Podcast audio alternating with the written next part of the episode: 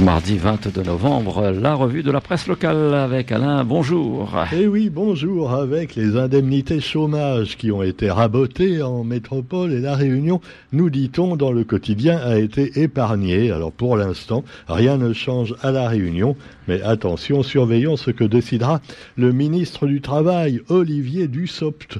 Oui, c'est le nom du ministre du Travail actuellement. Euh, lui, il a un bon boulot, il est ministre et finalement, il aura la retraite de bonheur, même s'il est viré au bout de quelques mois. Mais heureusement, heureusement, Elisabeth Borne, évidemment, aime bien ses ministres et fait tout pour les garder le plus longtemps possible, de même qu'elle fait passer des lois systématiquement avec le fameux article 49.3 de la Constitution. Évidemment, euh, Elisabeth Borne a engagé pour la cinquième fois la responsabilité de son gouvernement sur un texte budgétaire à l'Assemblée nationale. Alors vous me direz que le 49-3, bon, ça reste la démocratie, parce que ça veut dire que, bon, les députés ont décidé un truc, mais la première ministre décide que ce sera autrement, mais elle engage sa responsabilité. Donc ça veut dire que si finalement, eh bien après ça marche pas, ben, elle sera virée. Enfin bon, elle sera virée, je vous disais, avec la retraite et tout ce qui va avec, même après euh, quelques mois de donc de fonction. Quoi qu'il en soit, eh bien le texte budgétaire à l'Assemblée nationale, euh, elle a dégainé l'article 49.3 une nouvelle fois, et c'est la cinquième fois, ça commence à faire beaucoup. LFI a déposé une motion de censure, mais on sait que même si maintenant ce n'est plus la majorité absolue pour le gouvernement actuel d'Emmanuel Macron, ça reste quand même une majorité relative qui permet d'éviter les gros problèmes, entre autres par exemple le rejet définitif du gouvernement par l'Assemblée. Alors les élus d'outre-mer également restent le bilan après le congrès des maires entre sentiment d'insécurité et crise du logement. Alors chez nous, par exemple, on a vu Maurice Gironcel qui réclame une politique foncière abordable et aménagée. À Mayotte, ils ont bien d'autres problèmes encore, puisque on nous annonce, et même sur les radios nationales, que c'est quasiment la guerre civile là-bas. Et oui, entre bandes rivales, alors il y a des Comoriens de Moélie, jouant la Grande Comore et Mayotte, on ne sait plus qui est qui, et tout le monde se bagarre, et évidemment, euh, ça met la sécurité euh, de tout le monde en danger. Et d'ailleurs, il y aura des troupes qui viendront probablement encore de CRS de métropole pour essayer d'arranger les choses, mais c'est mal parti quand on voit le bordel que c'est depuis déjà pas mal d'années dans ce petit territoire qui est resté français par le hasard des choses, ou plutôt après finalement un, arrangement hein, avec, euh, avec le gouvernement de Moroni euh, qui finalement s'est un, un petit peu roulé dans la farine. On se demande bien pourquoi Mayotte est français quelquefois, mais il paraît que, bon, admettons. Alors quoi qu'il en soit, eh bien vous avez également des pays où c'est pas clair non plus. Hein. Par exemple, l'Ukraine et la Russie. Certains disent l'Ukraine, ben finalement, c'est un pays slave. Oui, alors, mais c'est pas pour ça que ça doit forcément être russe. D'ailleurs, les pauvres Ukrainiens, ils ont beaucoup souffert des Russes assez souvent, hein. que ce soit du temps des Tsars ou euh, du temps de Poutine, sans oublier évidemment la grande période de Staline. Ah oui, et j'ai crié Staline pour qu'il foute le camp, mais enfin, euh, Staline a fait tuer des millions de gens également là-bas. Alors quoi qu'il en soit, eh bien, euh, oui, on les a laissés mourir de faim même quelquefois.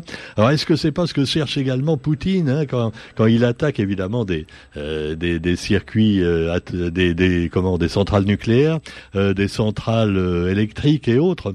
Hein, il veut faire mourir les Ukrainiens de froid, disent certains, et en particulier le président, qui est finalement aussi le président ukrainien, qui est lui aussi un vat en guerre et qui encourage l'OTAN, on l'a encore vu il y a trois jours, finalement à, déclarer la guerre mondiale. Hein. Qu'il y a un obus qui était tombé en Ukraine, et en fait il s'est avéré que c'était un, un obus tiré par les Ukrainiens, mais donc le président ukrainien ukrainien a dit, c'est un obus russe ce qui n'était pas tout à fait faux puisque l'obus était d'origine russe et fabriqué en Russie, tu vois. Bon, c'est voilà. Euh, bientôt d'ailleurs, nous aussi, les les chars français ou les avions Rafale seront fabriqués en Chine. Ils seront délocalisés. Ça ira. Non, mais on peut tout imaginer. Quoi qu'il en soit, c'était quand même les Ukrainiens qui, ont fait tomber un obus en Ukraine. Et donc le président ukrainien, eh bien, disait aux, euh, aux États-Unis et à l'OTAN, vous voyez, hein, c'est Poutine, il faut lui déclarer la guerre. Hein, allez, euh, un pays de l'OTAN non pas par les Russes, mais par les Ukrainiens, mais ils l'ont pas fait exprès. Hein, ils l'ont pas fait exprès. Donc ça va s'arranger pour l'instant. Mais euh, je vous le disais hier, je me demande toujours, et personne ne me donne bien la réponse. Finalement, euh, si à la moindre petite guerre, parce que c'est pas encore une très grande guerre, des obus tombent pour des raisons tactiques sur des centrales nucléaires, parce que c'est un peu la règle du jeu hein, et de la guerre. Hein. On, attaque des, centrales. Euh, dans ce cas-là, si ça se met à fuir euh, dans toute l'Europe, voire plus loin, simplement avec une petite bombinette, euh, on se demande pour si vraiment le nucléaire est aussi sûr que nous le dit Emmanuel Macron. Hein. Enfin, quoi qu'il en soit, eh bien, en attendant, il paraît qu'il n'y a rien d'autre. Et puis, vous avez aussi des frappes de l'Iran face aux opposants kurdes. Les Kurdes, évidemment, sont victimes de pas mal de, pays alentours. Hein. Ah, euh, personne les aime, les Kurdes, que ce soit les, Turcs, euh, les Iraniens, euh, ils veulent tous se débarrasser des Kurdes. Alors, l'Iran a de nouveau bombardé, donc les opposants kurdes. Et puis alors, on apprend à propos de l'Iran quand même une nouvelle qui réjouit le cœur. Ah oui, Roger. Euh, on ne vous parle pas beaucoup du mondial de football dans le quotidien, puisqu'évidemment le quotidien boycotte hein, ce, foot au, Dakar. Mais on note quand même un événement courageux. Euh, les, footballeurs iraniens donc qui sont là-bas, eh bien, ont refusé de mettre le drapeau iranien sur eux euh, pour justement être solidaires avec les femmes iraniennes qui veulent supprimer le voile. Ah, c'est fou, hein. Donc euh, ils sont vachement courageux les mecs, et on voit que les hommes également sont solidaires avec les, femmes dans cette affaire, euh, voilà, euh, en Iran qui, qui qui fait des femmes victimes depuis plus de 50 ans maintenant. Tout ça parce qu'il y a des vieux cons qui veulent garder des traditions qui sont même pas d'ailleurs à l'origine religieuse, et c'est simplement c'est pour garder leur pouvoir. Eh ben oui, voilà. Alors quoi qu'il en soit, eh bien l'Iran va mal également, mais euh, chez nous, euh, bah voilà, on peut toujours se plaindre. C'est toujours ça. Par exemple, on peut toujours se moquer de Bruno Le Maire. Hein, parce en, Iran, on va pas se moquer, des ayatollahs. Hein, ah, par contre, Bruno Le Maire, on peut y aller. Hein. Alors, la dernière phrase de Bruno Le Maire, il veut arrêter le quoi qu'il en coûte. Vous vous souvenez quand il y a eu le Covid, eh bien notre cher président bien-aimé, lève-toi et mets la main sur le cœur, Roger, et chante la Marseillaise. Non, ah, ça c'est pas bien ce que tu as fait. Je vais, je vais le dire. Hein. Bon, alors je vais faire de la délation. Attention. Donc, euh, qu'est-ce que je disais? Oui, Bruno Le Maire. Donc, euh, bah, il dit nous avons arrêté le quoi qu'il en coûte, qui était cher à notre président et cher également pour le budget de la France, du temps du Covid. Et voici maintenant venu le temps du euh, non. Maintenant, on va faire attention. On va faire des économies. Et les économies, qui c'est qui va les faire? Eh ben, c'est comme les, économies d'énergie. Hein. C'est pas les riches qui vont les faire, c'est vous. Bah ouais, faut pas déconner quand même. Hein. Faut bien qu'on éclaire quand même euh, les rues pour Noël et tout ça. Hein. Alors quoi qu'il en soit, les recommandations du Fonds monétaire international pour l'an prochain le foutage de gueule international. Non, c'est fond, c'est pas foutage, pardon. Foutage monétaire international pour l'an prochain. Et alors, euh, voilà, Bruno Le Maire a expliqué les trucs. Comme d'habitude, on n'a pas trop compris, mais euh, c'est pas grave. Alors, vous avez aussi, allez, un peu de sport avec Novan Djokovic qui redevient le maître. Ah ben, c'est sûr que, alors évidemment, évidemment, ah, les complotistes vont dire, ah voilà, c'est normal qu'il gagne, c'est parce qu'il n'est pas vacciné. Hein, Roger, je te vois venir là, hein Bon, alors, mais non, oui, il n'a pas voulu se faire vacciner, et maintenant il peut revenir quand même sur les terrains, même en Australie, hein, partout. Et il a remporté à Turin les Masters ATP pour la sixième fois, égalant au passage le record de Roger Federer. L'Espagne, donc, avec la Coupe Davis aussi, avec la phase finale qui a lieu cette semaine, mais l'Espagne sans Nadal ni Alcaraz, nous dit-on dans le journal. Actualité aussi un peu culturelle, euh, enfin oui, un petit peu, avec le cinéma et le Petit Piaf sur grand écran. Le Petit Piaf, eh bien, il s'appelle pas Edith, hein, euh, non, ah, évidemment, c'est Sohan.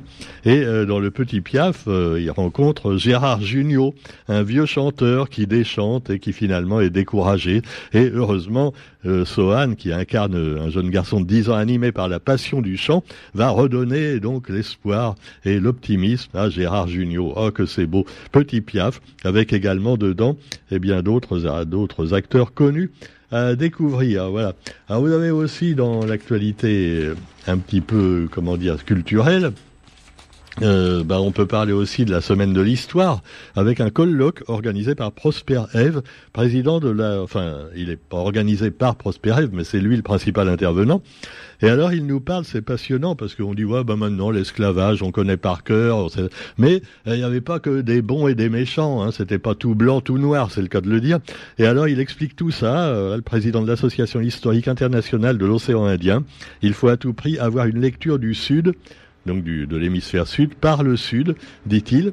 Et puis il nous raconte un petit peu les, relations qu'il y avait donc euh, dans les années 1830 et autres euh, avec euh, donc les esclaves entre les maîtres et les esclaves, en rappelant que 80% des maîtres étaient pauvres également et sont restés pauvres d'ailleurs après l'abolition de l'esclavage. Hein. Alors, on sait aussi que les maîtres, enfin probablement les plus riches, ont touché beaucoup d'argent du gouvernement pour finalement ne plus avoir d'esclaves. Ils ont été indemnisés, tu vois. Ah bah ouais, un peu comme les patrons pendant la crise du Covid. C'est euh, sûr. Alors après, on a eu l'engagisme. Donc ils ont eu le beurre et l'argent du beurre. Parce qu'ils ont eu des indemnités parce qu'ils avaient plus d'esclaves d'Afrique, mais après ils ont récupéré les immigrés indiens euh, qui payaient des clopinettes. Ah ouais, c'était quasiment le régime du Qatar hein, à l'époque, les l'engagisme. ah bah ouais, c'était comme les ouvriers du Qatar. Bon, alors cela dit, eh bien, Prosperet va découvrir absolument la semaine de l'histoire avec 14 chercheurs de l'océan Indien et d'Europe autour de plusieurs thèmes, dont l'histoire des fêtes dans les pays de l'Indienne Océanie.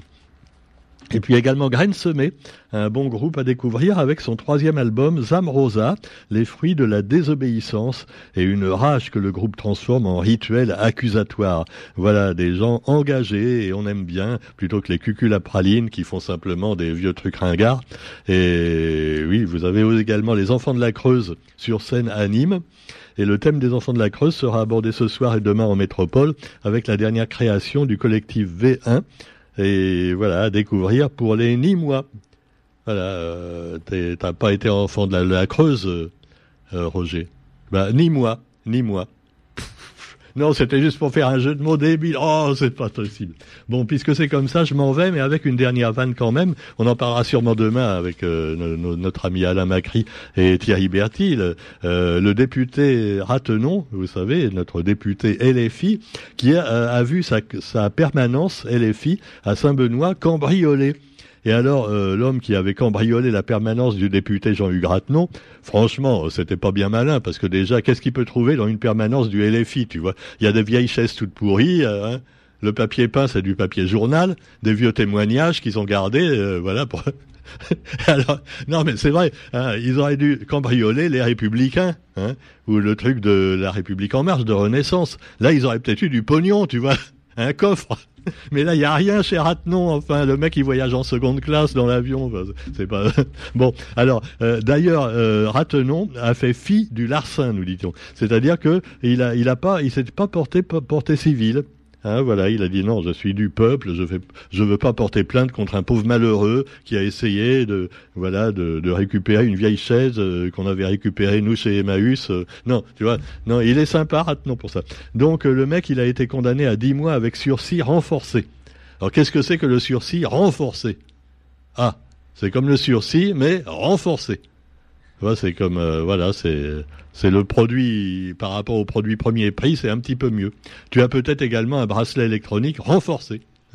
Allez, je blague, vaut mieux blaguer. Non, mais j'ai blagué parce que j'ai vu la photo du ministre de la Justice aussi à côté, Éric Dupont-Moretti et voilà euh, justice euh, qui lui-même euh, hein, est accusé quelquefois de magouille. Alors évidemment, tu me diras que les ministres de la justice en général, souvent ils sont accusés de magouille aussi. Hein. Alors là, vous avez donc les États généraux de la justice et les professionnels qui s'étaient mobilisés pour avoir les moyens nécessaires. Les efforts n'étant pas au rendez-vous, ils se mobilisent une nouvelle fois aujourd'hui ben voilà, ils se mobilisent, tu vois, ils font des réunions, ils blaguent, et puis après ils font un bon repas aux frais du contribuable, et puis finalement c'est un petit peu comme la COP 27, ça n'aboutit à rien. Allez, bonne journée quand même, on se retrouve demain, salut